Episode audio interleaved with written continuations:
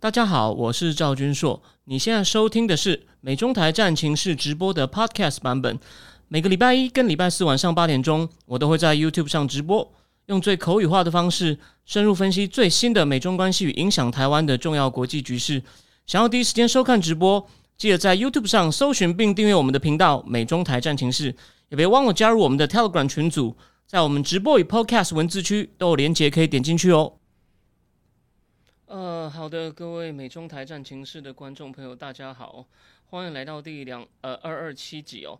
其实哦，我刚从日本回来，没想到一回来就各种大事等着我，所以注定呢，的确是该收心喽。我们今天呢，我决定把精华留在第二个主题，就是有关郭席跟马文君。今天又出了很大的事情，我要谢谢一位我的连友，他告诉我郭席在接受郑红怡的直播。那郑红怡的专访呢，的确相当好。你会看到郭席在里面没有比较冷静哦，然后呢比较没有过度的骂人，讲了很多事实面的东西，而且也因为他的讲的很具体，很有杀伤力，所以呢，我个人的推测供你参考。那个那个郭席在接受完郑红怡专访，大概一个多小时，马文君就被迫回应了，而且呢，马文君回应内容你要是看一下，我等一下会念一点哦，就是自证他罪。不过呢，大家忍一下。不过我这边先透露一点哦。我觉得郭熙专访里面最经典的一句哦，我们我知道有些人不喜欢他没有关系，可是呢，有一点我觉得你可以思考一下哦，因为马文君把资料交给韩国，郭熙说，我看到那些在韩国被抓的人这样回来，我看我面对他们我很难过啊，你们都是我找来的来帮台湾造潜舰，你想一想，当然我们可以，当然我的意思是说，基于郭熙的过往，我们他他绝对有他的问题，或者也许他有东西没有讲，but。光这件事情，如果你还算是个正派的人，你会不会很生气？你会不会觉得说，难道我就这样算了吗？我这么辛苦找人来帮台湾弄潜舰，结果你这样子把资料乱丢给韩国，而马文君刚刚自己全部承认了，那他瞎掰的理由真的很弱。我们等一下再来讲。那我们呢，还是第一个话题，先来讲一下这个。诶，彭博社独家挖到，哦，华为有三家这个呃，华为有三家关系企业呢，都有。彭博记者去看呢，都发现有台厂我在帮他们施工。哎，这件事情呢，我们来很快讲一下的含义。然后呢，进入今天第二、第二、第二个标题就是郭喜号潜舰猎杀马文君，非常漂亮。所以呢，就算郭喜不是好人哦，没关系，我们可以退一步。狗咬狗，好，狗咬狗不精彩吗？而且呢，咬就咬到了他那个马文君最脆弱部分呢。OK，吼，好，最后呢，再来讲一下。没想到我那天从日本一回来就发一醒来最后一天哦，我的我的窗户有人看我脸书知道很很爽诶，就是订到很便宜的旅馆，看得到东京铁塔，It's amazing，OK。然后呢就 Sparashi，OK。我们但马卡马卡提议长呢变成史上最短命哦，几乎是最短命的议长。那这对美国政治的影响，它的含义是什么？再来哦，其实是孟常对美国整体来看是很不利的，虽然。我比较偏共和党，但这次呢，也有些令人忧心的讯号出现哦，所以美国政治一定会更混乱哦。OK，那我们最后呢，再来谈。好，那我们现在呢，我们现在呢，就先从这个哦，第一个第一个主题哦，第第第一个第一个第一个主题，我们就来先讲一下这个第第一个主题就是呢，彭博哦，这个礼拜一嘛，彭博不是就发了一个独家消息吗？他发现哦，华为哦。他发现华为呢有这个三家关系企业哦，而有一家已经是被这个美国制裁，一家叫鹏兴，一家叫鹏兴维，一家应该叫做新维吧，然后还有一家叫做 Sway True 哦，旭维类似叫旭维什么的。然后呢，这三家公司呢都有发现台湾还有法国公司哦，法国公司跟气体有关的这个呢，台湾的媒体呢就把它这个省略掉。但是你等我一下，我找一个东西哦，我我先找一个东西给大家看哦。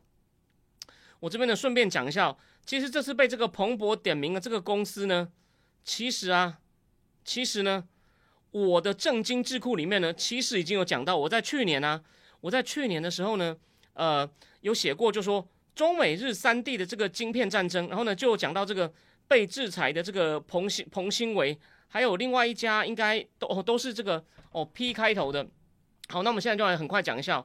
华为找到他这样查，他是在两个不同的工地呢，总共看到四家公司。那细节我就不要讲太细，因为呢，我们知道大概就好。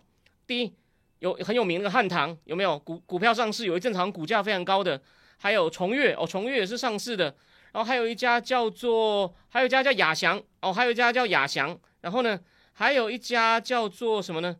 红科红红科红城，细科红城 s i k a h u n t e c 哦，这四家，但是呢，这有没有偷跑呢？我们先我们先直接来说，他们去建造的东西跟半导体本身无关，是那个厂房哦，比如说这种哦排气设备啊，吼，就是其他跟制造半导体本身无关，但是厂。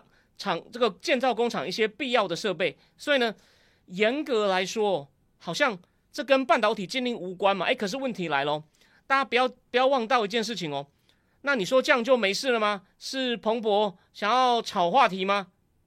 不见得哦。第一，只要跟华为有关的，当然它到底有关到什么程度哦？这个我等之后再补给大家哦。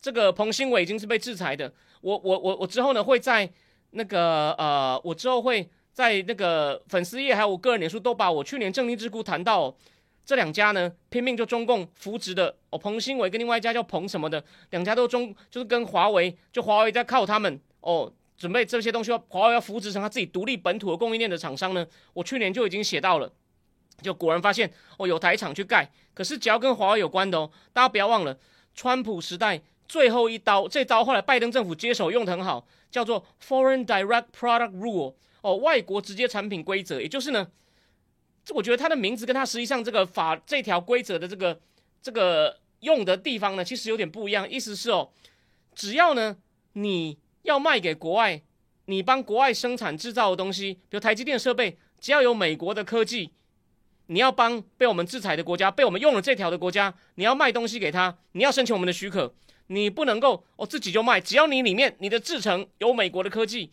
他以前是规定好像只有百分之二十，但这个二十怎么算？这很技术性，就不是我能回答的。OK，可是呢，重点来了，那后来呢？但这个到底有多少美国科技百分比？你就要申请我许可。这个其实哦，这个真的就是看，不管是川普政府、拜登政府或下一任的美国政府里面鹰派有多少哦。这个呢，这个呢是我自己定的啦啊。所以问题就来了，所以啊，理论上哦，只要跟华为有关，只要跟华为有关的呢，你都就算。就算你不是直接牵涉到半导体啊，根据这条 Foreign Direct Product Rule，我认为也可以扩大解释成，你既然帮他盖厂的一些设备哦，原料，如果也有美国东西，这个要确认哦，这个要请行内的人哦，这四家公司哦，我没有那么懂哦，我不可能去懂这个帮半导体盖厂，算我觉得牵涉到是些土木跟环工，所以呢，它表面上看是没有那么严重，OK，好，那再来，再来。现在哦，现在在看棒球，原来如此。好，我继续说。表面上看没有那么严重，把实际上哦，所以第第二天，我们的经济部长王美花就回应了嘛，他说他要查，他说他要去呃，他要去查查看哦，到底怎么回事。但我认为啊，应该是没有哦，没有直接违反。不过这边提供大家两个消息哦。有我我认识的这个业界高手，他在这个产业情报资讯中心哦，虽然不是直接走技术面，不过他也是电机系毕业的哦，他也上过那个乌林祥节目去跟他对谈的，我就不讲他是谁哦。他虽然他曝露露面了，可是呢，他我觉得他没有很想自己直接曝光哦。他说这个情报可能不是彭博自己挖到，是美国那个。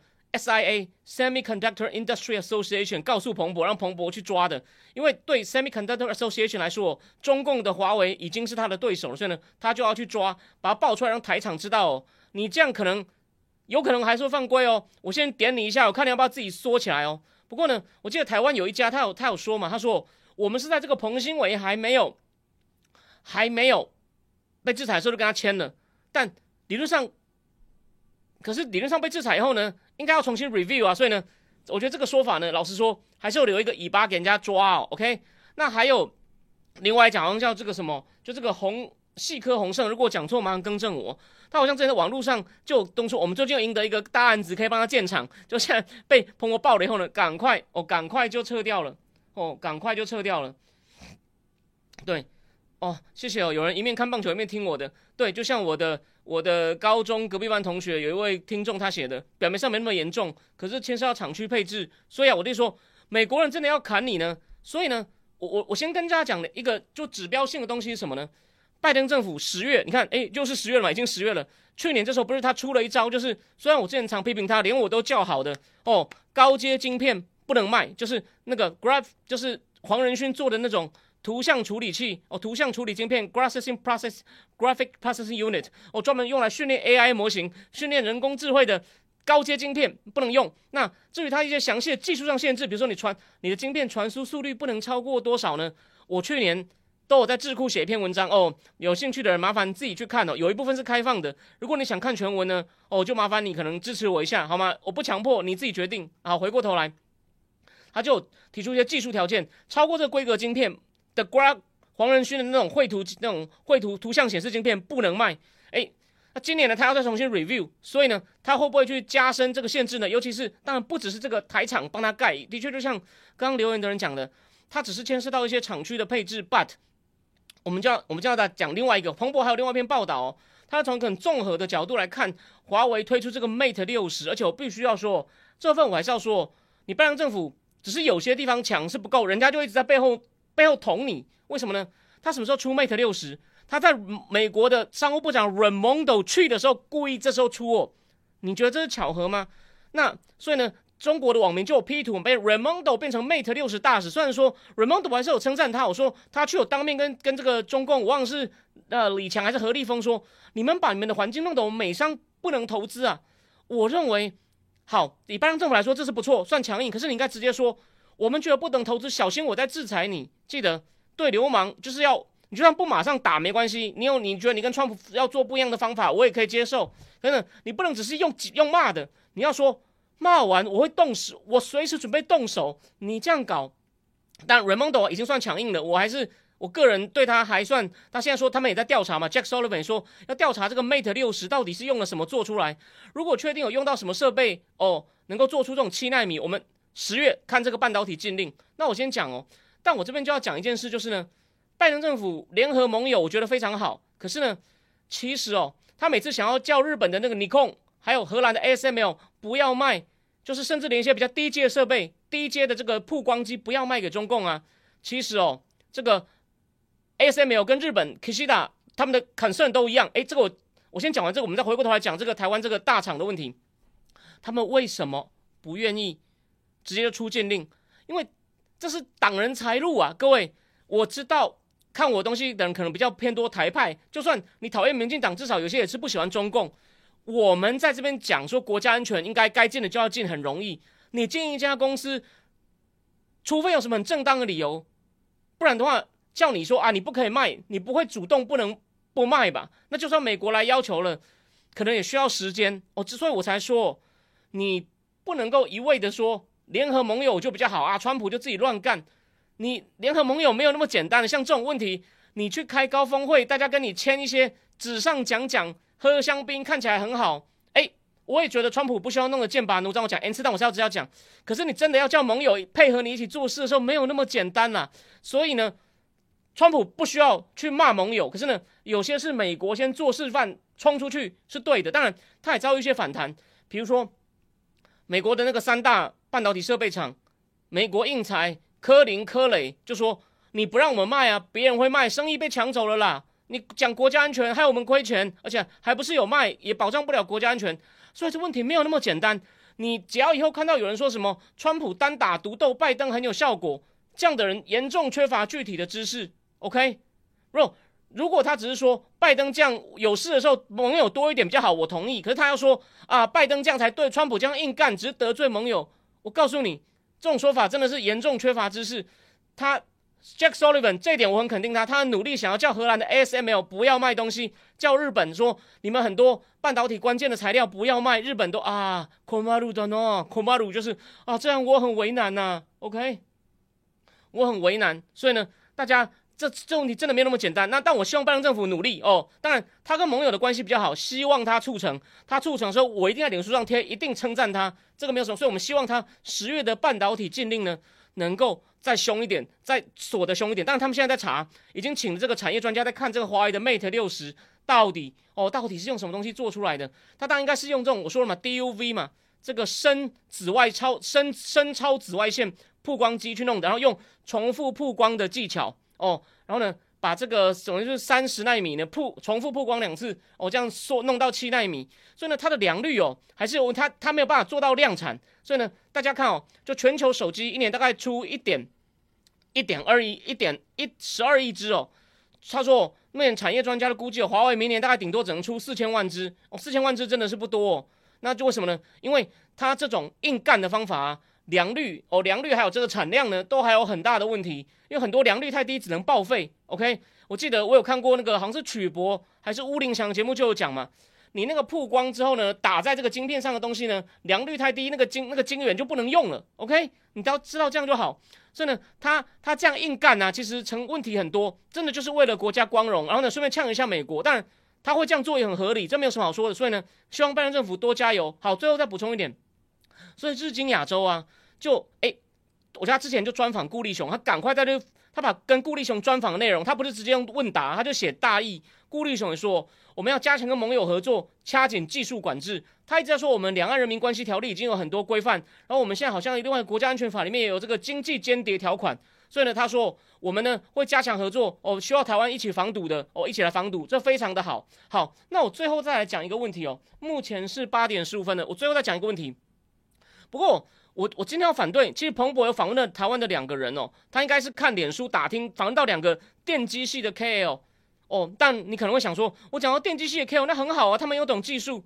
But，好，我先不讲他是不是真的懂半导体制造这块，因为你也知道，每一个行业都分很多啊。我就讲，我我这边以我自己的例子来说，我现在是阴错阳差开始比较注重国际关系。我以前甚至或者是美国政治，我以前这两个领域我都是略懂而已，我比一般人多懂一点，可是我也不是专家。但这几年之后呢，我现在好多了。我以前是研究发展中国家的经济。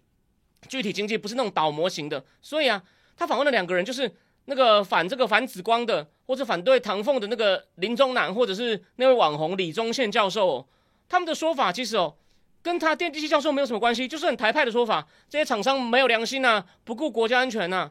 我认为啊，当然我我我我我这个概念我赞成，可是没有那么简单啦。我就讲了嘛，你你必须要政府带头立法。或者立出政策，然后跟他们解释，你还要跟产业沟通，不是说人家卖就说你怎么弄，你那有那么就不良心嘛？那你干？他们会做飞弹来打我们呢？飞弹里面的晶片，这我们也知道啊。我我不需要修过电子学、电路学、电磁学，我不需要修过工程数学，我不需要修过固态物理，我也知道啊。所以我是建议彭博记者哦，你。你最好呢，而且呢，李宗宪他这点书写了嘛？彭博就打电话问我说：“我知道台场来帮他盖吗？”李宗宪说：“我当然不知道啊，他怎么会知道呢？他每天就在处理那些理论问题，教一些学生，除非他业界，除非他跟业界的学生有保持很密切的关系。所以呢，我认为彭博记者呢，他没有找到很好的采访对象。我客观的说，我知道一般人可能第一次来看我说：“你怎么敢批评电机系教授？”我就讲了嘛，他们讲的内容不需要跟他电机系的专长一点关系都没有。所以我再讲一次。这种东西要政府带头，所以我说，川普政府当初一些鹰派的人带头砍了好几刀，哎，拜登政府跟得很好，所以你要有人带头。那在尤其在这种砍的时候呢，你不能想太多，什么要跟盟友协调，那你就他妈的什么事都做不了。OK，这个呢是我第一件最重要的 implication，你要政府带头，把一些规定原则讲得很清楚。然后呢，这些厂商如果他只是去做普通的建厂呢，当然你可以跟他讲说，基于一些理由，我以后我建议你要考虑。然后呢，我这样定一些规范，或者私下跟他沟通，而不是直接就说你你无良啊，你卖国啊，这这样这样其实是不行的啦。那个那都是很大的上市公司，如果如果他怎么讲，当然你可以提醒他说，你应该不会不知道这是华为的关系企业吧？请问一下，你事先有确定确定吗？如果他除非他真的是有请律师确定过，那再说。那如果发现他就是好像没有都没有做什么确定的调查就接的话，就要提醒他说你。就说基于你也在同在这个业界，你一定知道跟华为有关，你为什么都不来咨询一下政府就会盖呢？虽然说这是没有明确违反这个美国的禁令，but 我还是提醒你，哦，这禁令可能越收越窄，你该结束的赶快结束，你赶快能趁新禁令还没来前赶快盖一盖，哦，之后不要再做了。当然以后我会给你一个明确的指引，就是你要把大方向定好。当然这部分呢，到底或者是到底什么跟半导体有关，这时候就要找。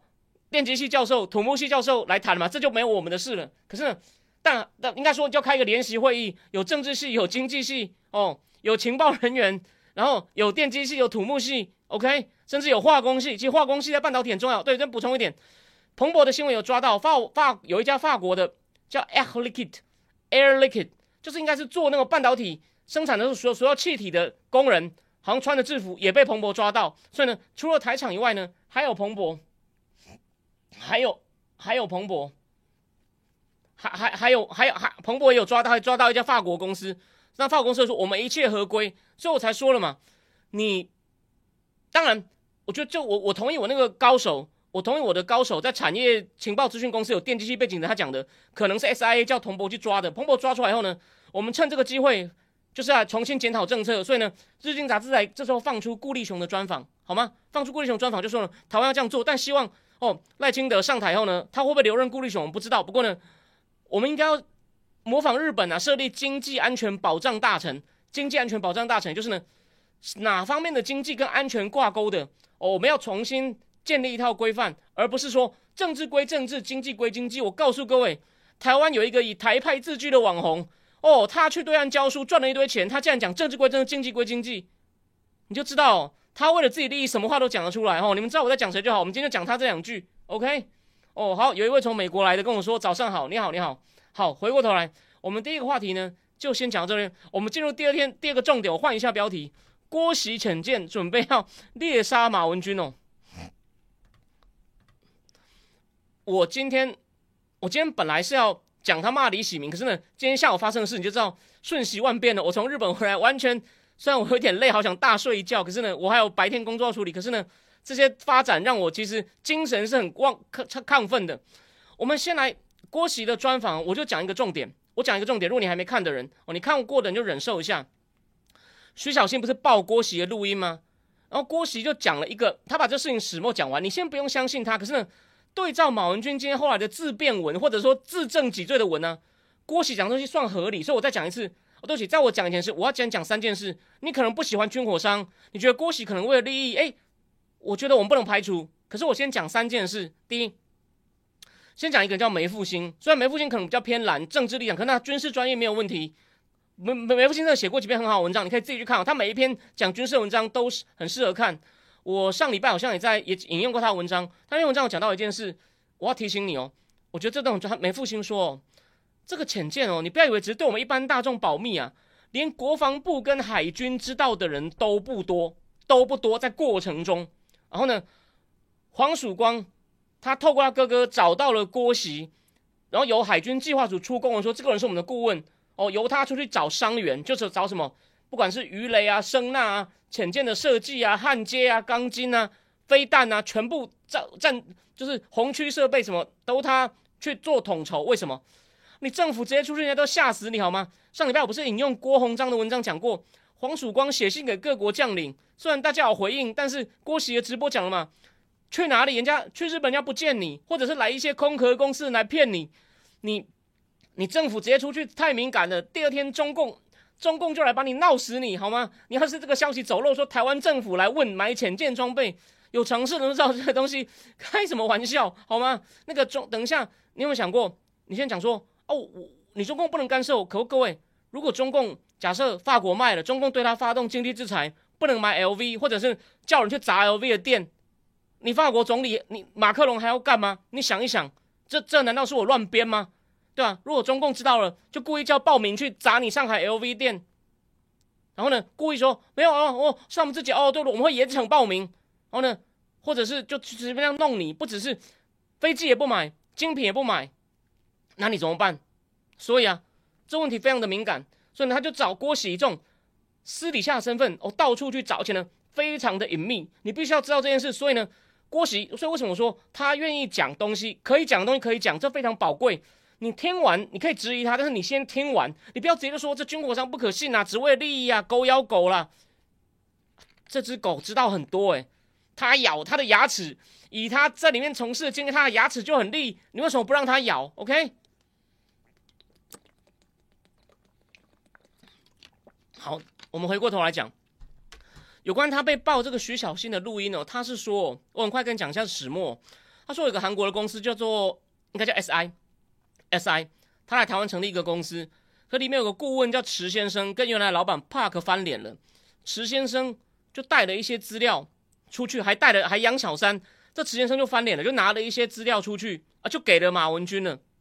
哦，马文君就开始到处丢，就问题就在这里。然后呢？后来啊，这个这个词这个 Park 先生，这公司员的 Park，然后郭喜好像在录音里面就讲，就是徐小贤录他他郭喜说他被偷录音，然后郭喜又说你们呢自己要出去搞一个公司，还以为你们会搞得成，你们这样搞会出事的，你们要搞就搞啊，随便你啊，有点恐吓他们。可是呢，如果被片段截出来，听起来好像就是郭喜在跟人家勾结。我先提醒你哦，我认为我知道你可能会说你怎么知道不是？你为什么一直帮郭喜讲话？No No No，问题就是这很合理啊，因为不然为什么马文君会有资料？就是有一个叫池先生的韩国的池先生，反正呢拿了一些资料出去，因为想要成立公司，跟原来的老板 Park 闹翻了，然后就给了马文君。马文君不但交给台湾的人，马文君自己有写嘛，他是说交给国防部的副部长，应该是房茂宏中将。房茂宏看完以后就说这只是厂商狗咬狗，呃，不影响潜舰。马文君还寄给韩国的国情院，韩国的国情院非常重要，好吗？然后呢，我等下来讲。结果呢，而且后来这个 Park 还很紧张，还跟马文君联络上说。你到底这个资料交去什么？我要我要我要确认一下，跟我们掌握的东西，我们被被国情院知道什么？还去想要去找马文君，马文君好像还跟他要钱，这郭喜讲的。然后郭喜知道这个 Park 要去找马文君，就说啊，你千万不要去，他不是什么好东西哦。然后再来郭喜讲个很有趣的东西了，他说当初这个这个 SI 这个 SI 公司哦，这个 SI 公司哦，他是偷偷来台湾，韩国的国情院装没看到。装没看到，那他当然有些灰色地带，所以马文君在自证自自证己罪。你知道马文君说，当然有问题啊，为什么不能报？我们我们来看一下马文君怎么讲哦。马文君这样讲，完全是他说，他说郭喜有很多犯罪行为，如教唆韩籍技术协助顾问如何假造学经历，如何签订阴阳合约，如何谎称签造水面店，然后来台造舰啊，不然呢，要直接跟国情院讲，然后呢，然后呢，然后国情院有人泄露给中共，让让这些人让这些人倒大霉吗？大家有兴趣可以看吴坤玉那篇文章，说造潜舰这种事情一路上都是很秘密。以前就是那个涉入那个杀江南岸的那个情报局的那个汪希令，他是海军出身，他帮我们从意大利买到那种比较训练型的小潜舰。然后呢，我们后来连买这个水雷都是用很曲折的方法，甚至要用一些非常规的手段。所以这有什么？而且呢，这些东西就像李正浩讲的，好，就算郭熙有犯罪，你在台湾办就好了，你丢给韩国干什么？你是韩国的国会议员吗？你是国会的韩国议员吗？所以啊，所以所以重所以重点来了。他说，后来因为这个资料寄给国情院以后呢，文在寅也知道了，哦，文在寅很亲共嘛，他就不得不办，因为毕竟这事情开了嘛，可能传出去了，大家都知道，接到一封韩国，而且呢，韩国的技术当中德国来的，好像他也不能随便外流，所以你看这种事都一环扣一环，没有那么简单的啦，不是你去路边那个，我举个我举个不相干，你就知道很好笑了。我看过以前台湾《金周刊》访问一个拉面达人，他就他看到他在台中吃，他因为他做生意失败很惨，他觉得拉面很好吃，就每天去一家那个日本师傅做的拉面店，从他就坐在吧台上看他从开始煮汤为止，就一直盯着他。那个师傅也知道，就很防他，没有那么简单的啦。那些师傅到底他从哪里买料哦？你你你基本上去一个月多少都知道，当然你能不能把它组起来是一回事，可是没那么难。潜舰这种东西不是开玩笑，全世界大概只有十几个国家能造。然后呢，你你只要跟他联络，就可能会被中共知道。所以呢，马文君讲的这件事情，好，就算有问题，你在台湾检举他就好。你然后呢，国防部也跟你讲没问题，你丢到韩国去干嘛？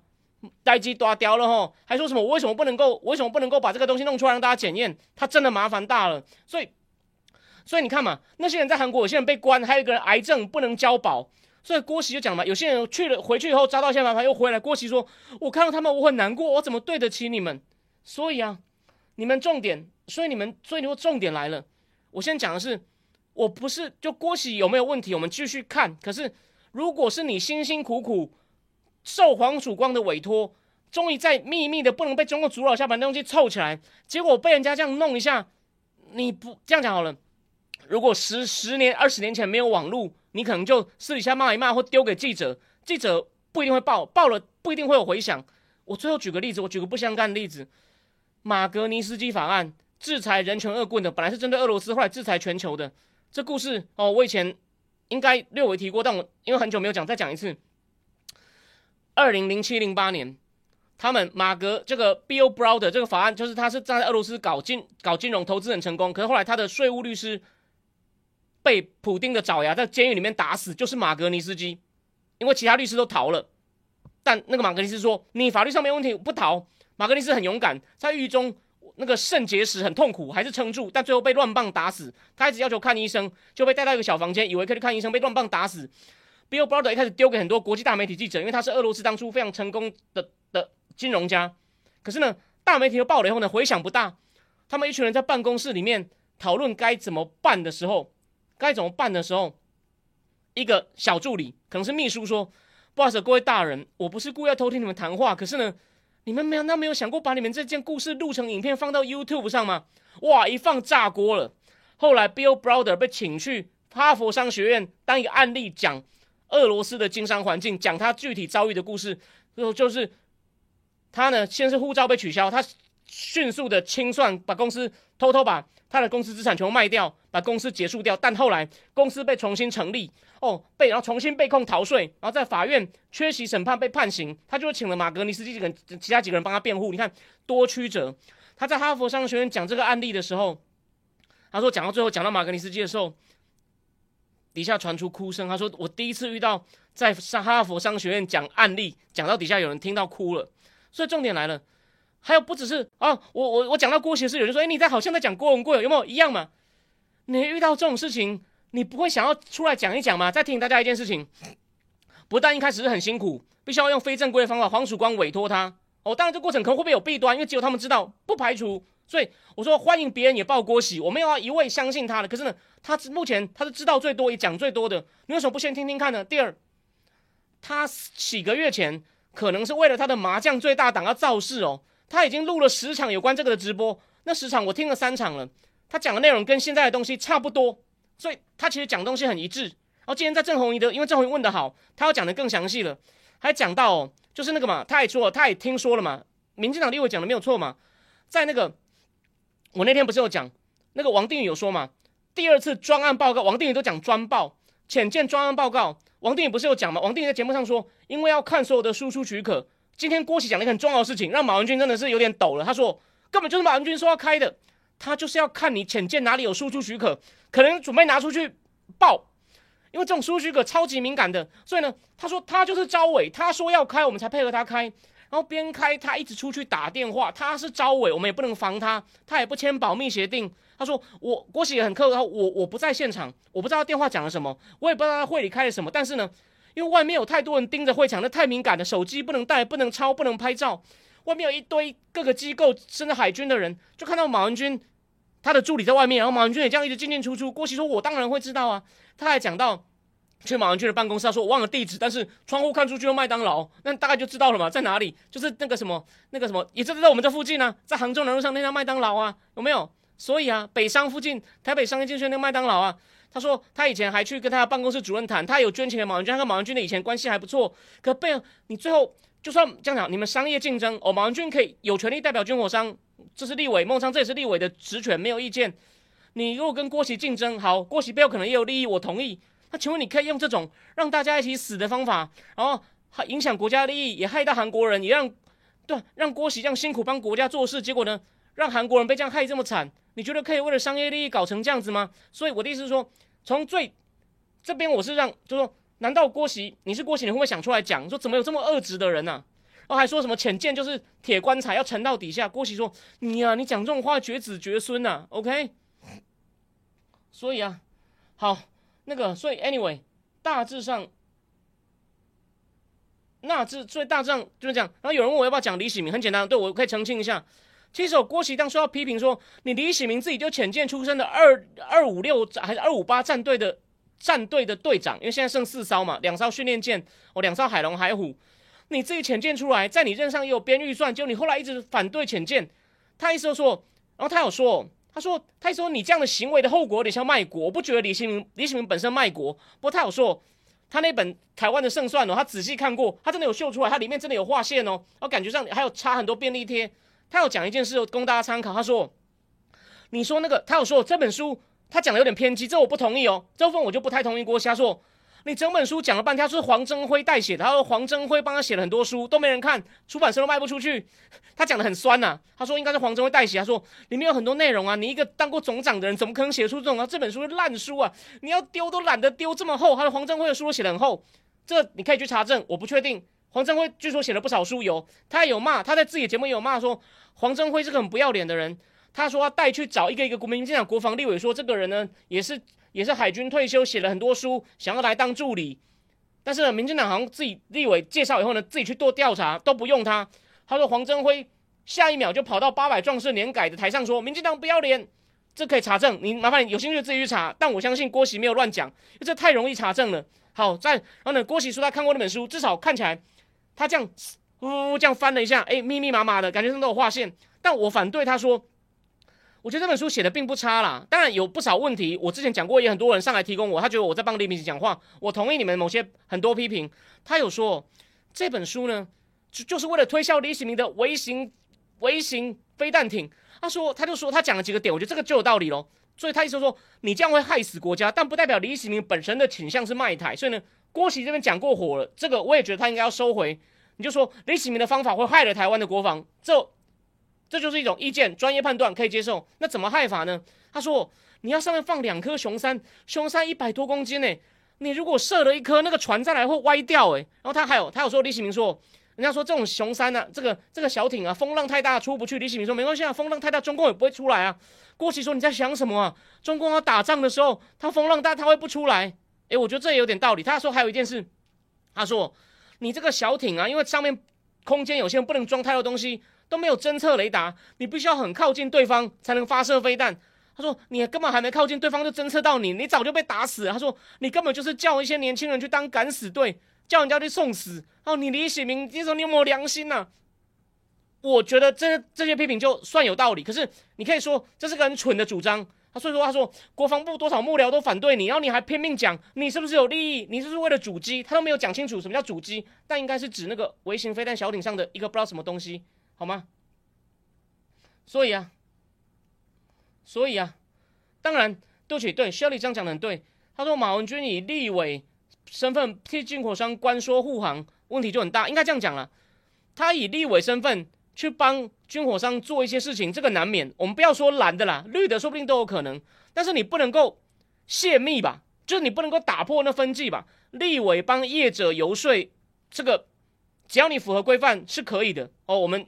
我我认为是这样，只是他就干，还害到来帮我们的韩国人，现在被关在监狱里，癌症不能交保，对吗？我的意思说，如果郭熙是个正派的人，你可以先不用就这前提，你难道不会想要趁有网络年代出来讲一讲吗？而且我说了，他四个月试过，你不信的人可以去看，他都有标题讲浅见国造，然后他骂的东西都很像。那我刚刚讲了李喜明的部分，我认为他的形容说他是卖台，我不同意。不过他对李喜明的批评，哎，有一定的道理，好吗？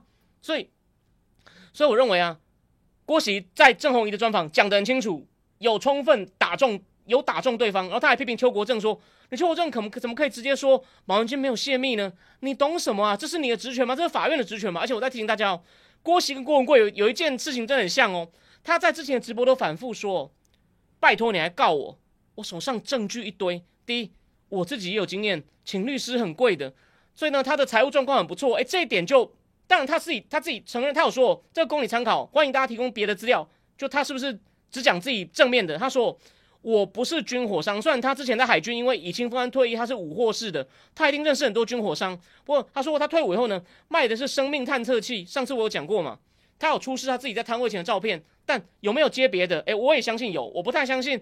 当然卖生命探测器能赚多少钱我不知道，但是从他一点都不怕被告。他可能一下被告很多条，哇，那请律师可能要好几百万。觉得他财务状况很不错，然后呢，但他有投资麻将馆，所以说他蛮斜杠的，而且他还会画画。他有说嘛，他有帮马文君画过油画，然后他又是，这边帮大家补充一点，我在脸书上贴过，当然不是每个人都看我脸书。他不但是西北大学应用数学博士，是海军公费最快拿到的。他的博士论文有登在当初非常有名的叫《Mathematical Programming》的这个期刊。我我当然不懂数学，不过要提醒大家哦。他以前本来是念工业工程的，工业工程里面就牵涉到一种东西叫作业研究 （operation research），这个我稍微知道一点点。他就跟那种数学计划 （programming） 有一点关系，所以呢，他的领域是跟 programming 有关系，跟他以前工业工程背景可能也有关系。他说我的博士论文就登在顶尖期刊哦，这就跟台湾另外一个哦现在很红的助理教授，他的博士论文烂到爆，完全没有考虑过发表，这是完全两码子事。我有在脸书上骂过了吼，你就自己去看。当然，但不要讲出是谁好吗？所以啊，那我最后讲一下哦，有关不对称作战呢，浅见就是一种不对称作战很好的东西嘛。所以我上礼拜在东京的时候，我有讲过这个台湾的不错的军事的郭鸿章，我跟他同台过一次哦，就是有一次上这公视台语台，郭鸿章就是他最他那个五五五期五分五次的专题报道讲的很好嘛，他就说他就讲说以李喜明的架构，其实浅见根本就应该是要应该是要做的。然后李喜明讲写的东西，也许是黄镇辉写的啦。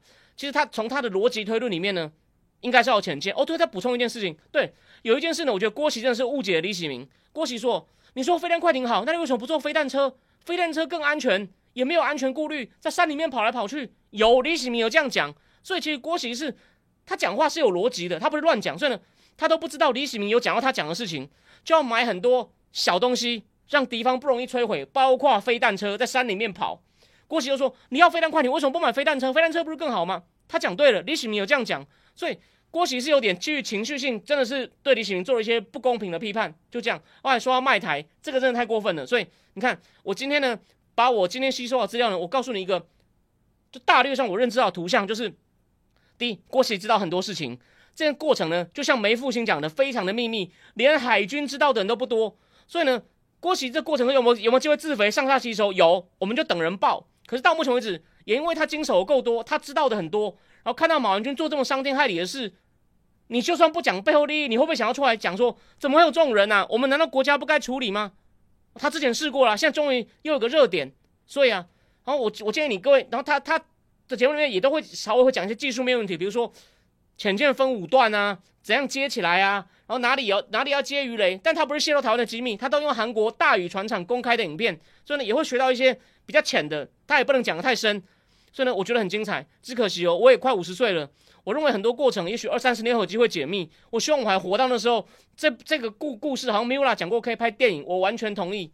这过程哦，真的很辛苦。我相信，就算郭喜有自肥，他也做了很多很辛苦的事情哦，想办法去把这些东西弄进来。结果被马文君用这种“我得不到，我就大家一起死”，真的是很，真的是太夸张了。你为了利益可以做这种事，真的，所以。不管怎么样，郭喜咬得好，就算他也是狗，好吗？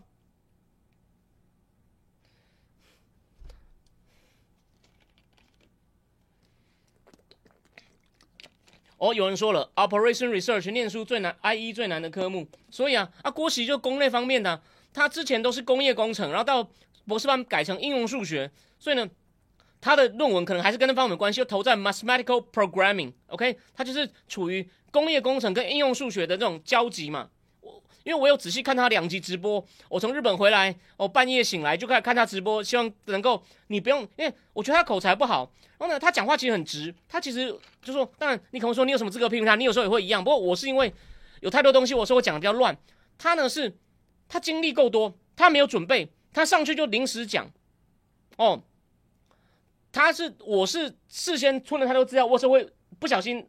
整理也不够好，因为整理的时间不够多，会乱掉。他是我觉得他们事先他大概知道自己要讲什么，然后就开始就开始就放飞了。然后呢，他有时候会讲到去做引用类比的时候，这方面他知识没那么好，所以有时候引用类比不太对。但他骂人的时候呢，都骂得很直，然后也不能算很有技巧，不会像李正浩那么好笑，不会像王一川那么好笑。可是呢，你看他骂到这个人脑袋其实是清楚的，只是说当然他负责部分有没有问题，我说了嘛，严格来说可能要二三十年后我都不一定活到看得到。但是我很期待。这个艰辛的过程哦，能够揭开好吗？现在他也才刚刚自证几几几罪啊？因为聊天室有人问说，马文君如果已经自证几罪，他现在才刚刚承认呢，刚承认，然后也不能哪有那么快收押的，减掉要重新开始侦办，你可能还要跟韩国确认你是不是有收到啊？你侦办，你侦办也需要时间呢，好吗？你现你你现在也需要时间呢。就是，而且，就就再补充一点，在我们讲美国议众议院议长之前，郭喜有说，你看哦，我点了马文君这么久，他都不敢直接回应哦，他都不敢直接回应哦。然后呢，刚才郑红仪那边又重新讲的很明确了一次，马文君就只好说，嗯，是你有问题，你有问题，我我我难道不能拿出来让大家检讨你吗？我难道不能检举你吗？你就知道马文君已经被逼到墙角了，所以我才写说，浅见郭喜浩真的已经马文君就算就这个水雷已经把马文君打的，他再不反击，他真的会被会直接穿出去啊。所以快的，你你你给剪掉，高高已经分案侦办了，所以马文君真的麻烦大了。不过呢，侦办需要很久，他可能还是选得上立委，他在地区的实力还是很强，这也没办法。但我们来看看，所以他有可能是影响到国民党整体选情，又被冠上卖台党，所以呢，郭喜很有贡献。他最后最后也讲，他说：“你民进党不要掺进来，我就是要忘被为我自己努力，还有为我那些我辛苦找来帮台湾贡献的人，被你这样弄出一口气，这样很好啊。就你就让他讲。所以现在问题来了，他本来说我只是把我该讲讲完，我下礼拜要回去继续忙我的麻将，忙忙我的选举了。可马文君现在出来讲以后，我看郭喜没有办法休息了。大家看我这预测对不对？我没有把握，但是马文君这样讲，郭喜不太可能不回，我们就看看吧。”而且应该会更多人找他，对吧？所以很妙了，因为马文君真的就像李正浩说，有点自证其罪。OK，谢谢林谦老师讲的，要投给和平台湾。呃，这样讲好了，林谦老师，我先回一问你。其实哦，你对于那种很深蓝的，他会同意没有用，不不，我都哦，那我没意见。深蓝浅蓝可能都买这一套，可是对中间选民他讲说，你要和平，不就应该要有浅见吗？就你你你国民党诶。阿内部就无良心咩？这种代志嘛还做，所以啊，大家看着吧。我认为会对中间哦比较比较这个摇来摇去的选民哦，比较犹疑的选民会有影响。就那种至少或者说，就算他不喜欢民进党，他也不喜欢中共。你看到国民党这样子，他他可能就会含恨投民进党，就是说至少赖清德比较正常。OK，哦，好，那再来，我们先讲到这里。事后想到什么，我再我再我再补充给大家。那个，我再换一下这个，我再换一下。好，下一任议长，记不记得我上礼拜在东京，全台湾应该只有我讲这个话题吧？虽然我人在东京，全台湾的网络生态，结果我当然我我那时候认为哦，Matt Gates 应该就是不会放过他，当初他就没有很想要。情愿选麦卡锡，不是选了十五轮，还有拍到麦卡锡跟这个 Matt Gates 两个人讲话，几乎在那边动手动脚。就是一月选议长的时候，所以 Matt Gates 就要搞他，就要搞他。所以这次 Matt Gates 给逮到机会了，就有八个。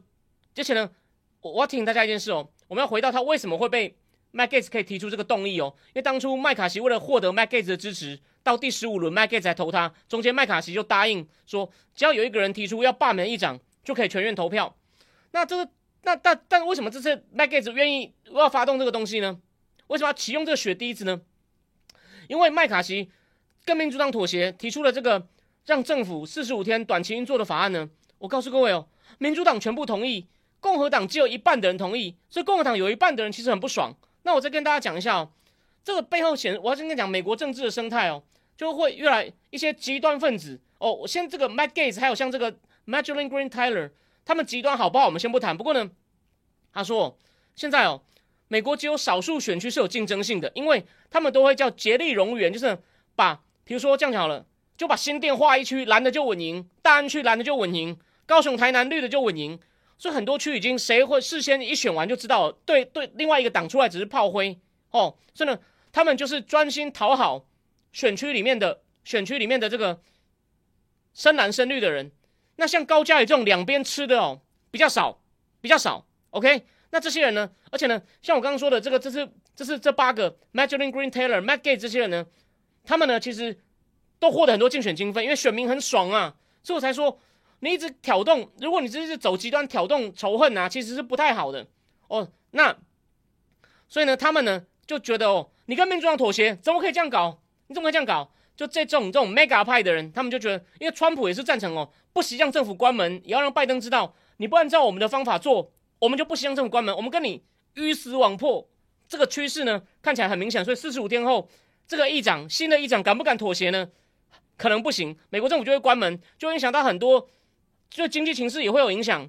所以呢，老实说，我觉得哦，这部分我可以，民主党就是你看共和党这种没良心，哎，这批评有蛮有道理的。其实蛮有道理的，但是呢，啊，就美国政治有两极化嘛，他就不惜瘫痪政府，也要你难做，因为呢，只要某种程度把这个经济，因为政府关门又影响到经济的话呢，拜登就很难选了。所以共和党的这种盘算呢，我在我看来是有的哦。所以呢，我不会因为比较支持共和党，我就完全帮他讲好话。所以这群很狠的人呢，会让下任议长哦非常的难过，非常一场难过。所以美国比较中间或讨厌这种共和党极右派的分析家。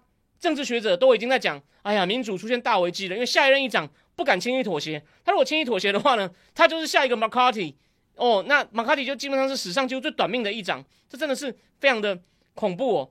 就是这些，这就这几个就是叫 Freedom Caucus，就是比较激比较激进右派的 Freedom 就坚决主张你要干嘛？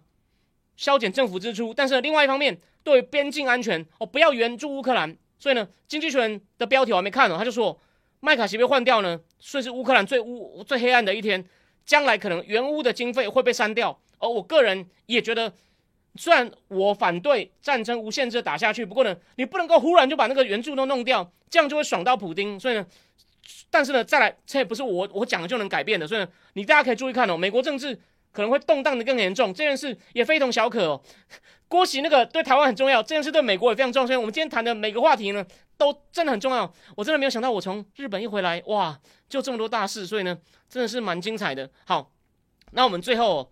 我们今天对不对？我等一下还要开会，所以我要跟美国开会，所以呢，我我今天最后再讲一下那个，到底有谁有可能会那个，我就不利用图了，你要很快看一下哦。那个这个是 Jim Jordan，哦，他也是很挺川的，司法委员会主席，权力很大，一直在办听证会，讲联邦政府会武器化。这个叫 Scarlett，现在是共和党的党鞭。他呢，他之前哦被左派的人开枪，差点死掉，然后救回来。这个人叫 Kevin Herm。但我也不太熟他，他好像经商成功，开麦当劳，还有一些餐饮店进来的。这个人叫 Humphrey，他是现在临时的这个议长。然后这个人叫做什么？Famer，Famer，这个呢，反正也是个资深议员。好，他他大家都不熟，我们就跳过。再来，众议院不需要川普啊，不，川普也有可能。为什么议长不需要是议员？他们就说你川普上来发动罢免，罢免掉贺锦丽跟拜登，你自己接任总统。哦，这这这有点异想天开，但是呢，good 很好的文学题材。他是目前的众议院的这个共和党领袖 s c a r l e t s c a r l e t o k s c a r l e t 然后哦，对，好像这个人是党鞭，这个人是党鞭，党鞭在领袖之下哦，所以这两个人还有 Jim Jordan 是 Mega 派的明星，讲话非常快。他也是他也是一月六号自己接到传票，被同僚在一月六号委员会叫去问说，你是不是鼓动报名冲进国会毁坏民主？所以呢。就这几个人，这个我先告诉大家，这几个人哦是可能的人选，好吗？OK，所以啊，Anyway，就说就像张大凯讲到，背刺你，你跟愿意跟你妥协的人，不就主动逼对方往另外一边靠过去？呃，没有，其实哦，他这样做就让下一个新来的议长哦，比如说如果是 Jim Jordan 上来，他跟这些 Mega 派的人也不错。他就不愿意跟民主党妥协，可能就逼政府关门嘛，甚至就取消乌克兰援助嘛，说我们要多多放在边境，多给我们要把预算放在国土安全部，因为他们说他们大致上细节我真的没有办法那么快搞清楚，他们就这些 mega 派的或者是比较极右派，他们是反对哦。我上次好像讲过嘛，你把预算整个包好，然后你们就表决一年的预算全部过，他们现在把它拆成十二个法案，我们要一个法案，为什么？他们想要尽量的去砍政府预算，他们觉得美国的债务太高，我觉得。某种程度上有啦，可是呢，可是呢，这样好，民主党的妥协。虽然我常常批评民主党，你也不能都都只想砍你要的啊，或者是你去砍对方选民的东西啊。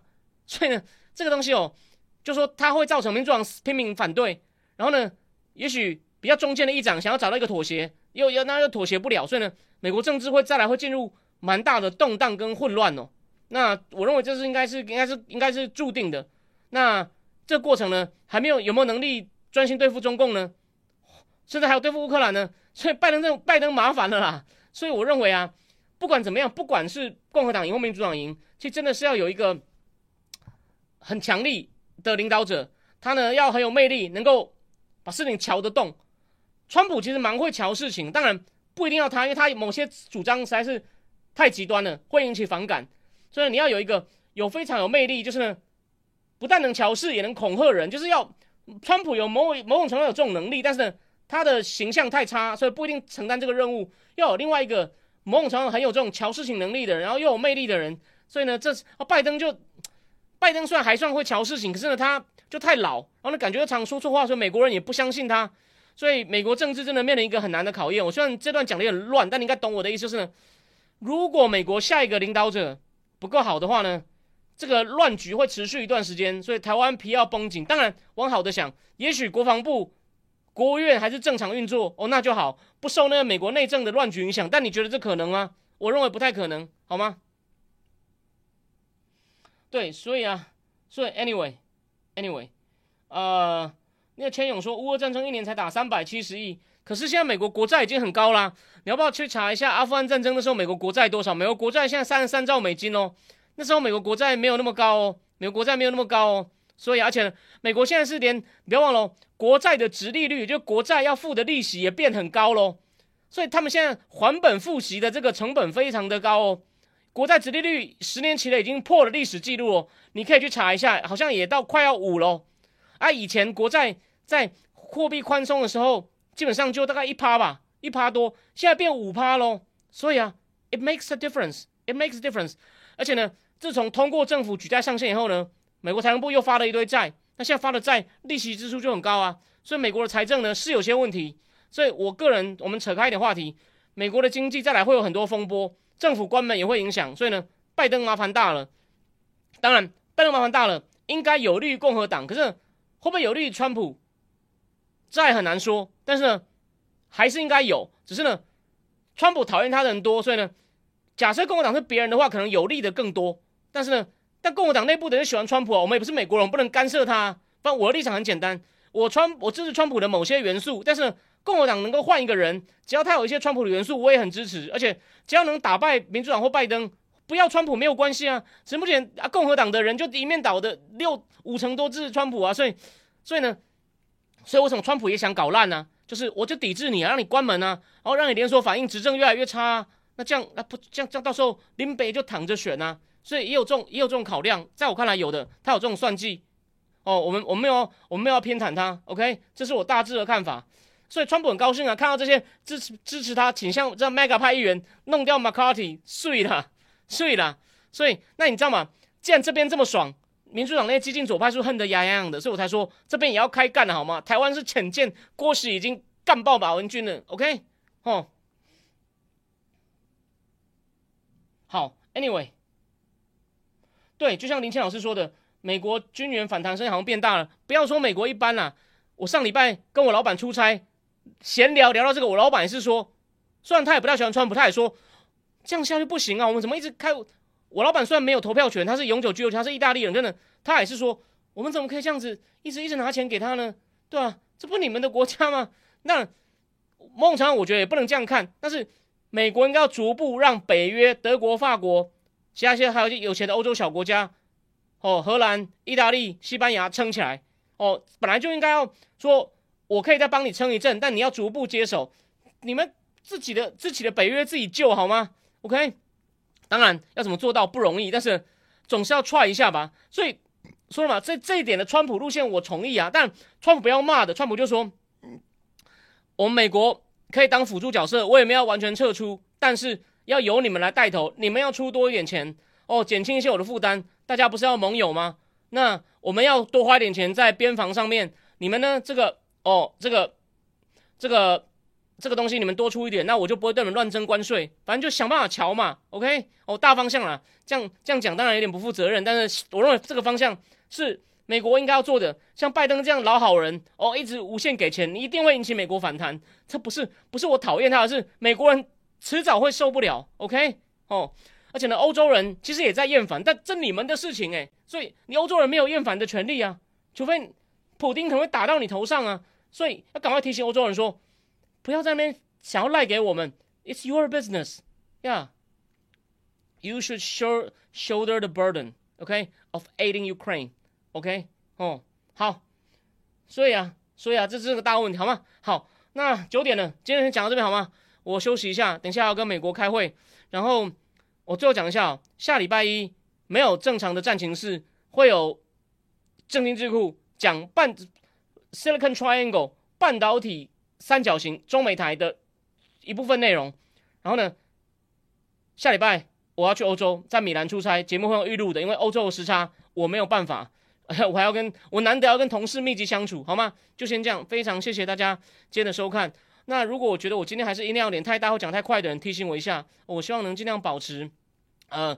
就是很多人说喜欢在旅馆的那种语速跟语调哦，不会让觉得太高亢，觉得听了不舒服，就只好关掉，好吗？如果有的话，提醒我放慢放缓哦。我最后讲一下，郭喜在郑红节目里说啊，我不用太激动。郭，我那个理解，你们看我说就很像郭喜骂那些咬牙切齿的时候，对哦对。最后讲一件事，郭喜骂的人都一样，就是哦，他说很多资料都是马文君谢给他都反复点名几个人，黄征辉、萧介云、洪泽正，还有连接种国民党接种他他觉得接种很笨，我觉得还好啦，反正就是那几个军事记者，洪泽正、萧介云等等，然后呢，他就一直骂这几个记者，还有一个叫王志鹏的，是他说这个人是北大北大的人。然后呢，念了半天，最后说我的论文匿名审查通过。郭喜针对这点骂了他十分钟，说哪有论文博士论文是匿名审查的？诶，这真的很有道理。然后王志鹏也很糟糕，他就反复骂这几个。他说王志鹏是在浅见战队在少校就被李喜明淘汰掉的。大家应该知道，军军人哦，你一直往上，你不能够无限期当下去，这不是铁饭碗，你会被你会被一直淘汰。时间到了，表现不合格，不能往上升，就要强迫退役。他说王志鹏是被李喜明在浅见战队淘汰的人，就这些人现在都变专家，然后专门拿一些怪资料来黑我。他骂得很凶哦，这份我还不能判断，不过他很一致，他一直在讲，再讲一次。反正那些军事记者有，或者是军事评论家，有些是军人退役，有些是专业军事记者，洪泽正、邱介云、王志鹏、黄正辉等人，就这样。哦，好好，有人拜托我运动哦。我我尽量试试看好吗？我真的太忙哦，那就先这样喽。我们就那个原则上下礼拜四应该会是预录了，因为我已经在米兰了。OK，那礼拜一就正定智库订户，我们就线上见喽。晚安。